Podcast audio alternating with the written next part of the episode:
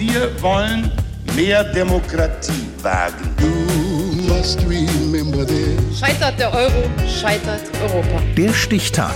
Die Chronik der ARD. 22. August 1992. Heute vor 30 Jahren kam es im Rostocker Stadtteil Lichtenhagen zu schweren rechtsextremistischen Ausschreitungen. Volkert Lenz. Wes Geistes Kind die Unruhestifter waren, die seinerzeit Ausländerunterkünfte am Stadtrand von Rostock angriffen, stürmten und am Ende anzündeten, darüber ließ der Mob Beobachter und Attackierte niemals im Zweifel. Rechtsextremisten übernahmen im Laufe der tagelangen fremdenfeindlichen Krawalle das Kommando. In den Wochen zuvor hatte sich die Lage in Lichtenhagen immer weiter verschärft. In der Plattenbausiedlung befand sich eine Anlaufstelle für Asylbewerber. Schlepper und Behörden brachten im August Asylsuchende gleich busladungsweise dorthin. So war das Quartier schnell überfüllt. Menschen wurden abgewiesen und mussten schließlich auf den Wiesen zwischen den Hochhäusern kampieren. Ohne Essen, ohne Decken, ohne Toiletten, ohne Schutz. Den Anwohnerinnen und Anwohnern reichte es bald. Sie müssen ja auch irgendwo ihre Notdurft verrichten und alles. Das rief bis in nach dem Stock hoch durch die Hitze und alles. Das geht ja schon über Wochen. Ne? Ich bin nicht ausländerfeindlich. Aber wie die sich hier bewegen, das geht doch gegen jede deutsche Norm. Am 22. August versammelt sich eine johlende Menge vor der überfüllten Aufnahmestelle für Asylbewerber. Es kommt zu ersten Ausschreitungen, an denen sich hunderte Randalierer beteiligen, unter dem Applaus tausender Zuschauer aus der Nachbarschaft. Steine fliegen, 30 Polizisten können gegen die Menge nichts ausrichten. Der Mob lässt seinem Fremdenhass freien Lauf. Das sind ja keine Asylanten im herkömmlichen Sinne, das sind in meinen Augen Schmarotzer, die auf unsere Kosten auf arbeitende Menschen hier sich den Fett machen wollen. An den nächsten beiden Tagen gehen die Attacken auf die Unterkunft weiter.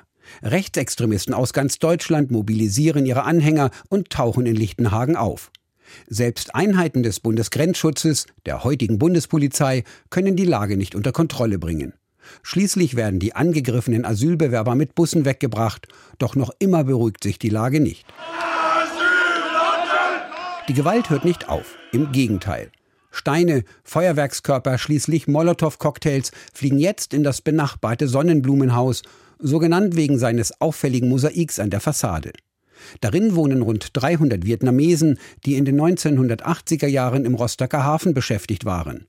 Als die Polizei den Randalierern weicht, stürmen diese das Haus und legen Brände. Hinter der Feuerwehr rückte dann nicht die Polizei ein ins Haus, sondern Skins mit Baseballschlägern bewaffnet und die der Feuerwehr dann zu verstehen gegeben haben, dass man sie unbehelligt rausgehen lässt, aber sie nicht weiter duldet. In Todesangst flüchten die ausländischen Hausbewohner Richtung Dach.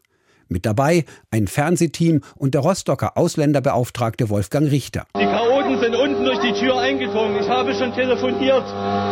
Die Polizeiinspektion Lüttenklein hat es nicht begriffen. Die haben es nicht begriffen, was hier vorgeht. Erst eine Stunde später ist der Brand gelöscht. Die Menschen gerettet. Doch die pogromartigen Krawalle gehen noch fast einen Tag lang weiter, bis die Polizei mit Wasserwerfern und Tränengas den rassistischen Mob stoppt. Im Jahr darauf wird das Grundgesetz geändert, das deutsche Asylrecht eingeschränkt.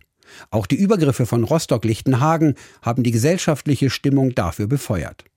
Die rechte Randale begann am 22. August 1992, heute vor 30 Jahren.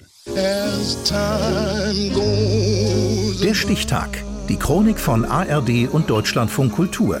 Produziert von Radio Bremen.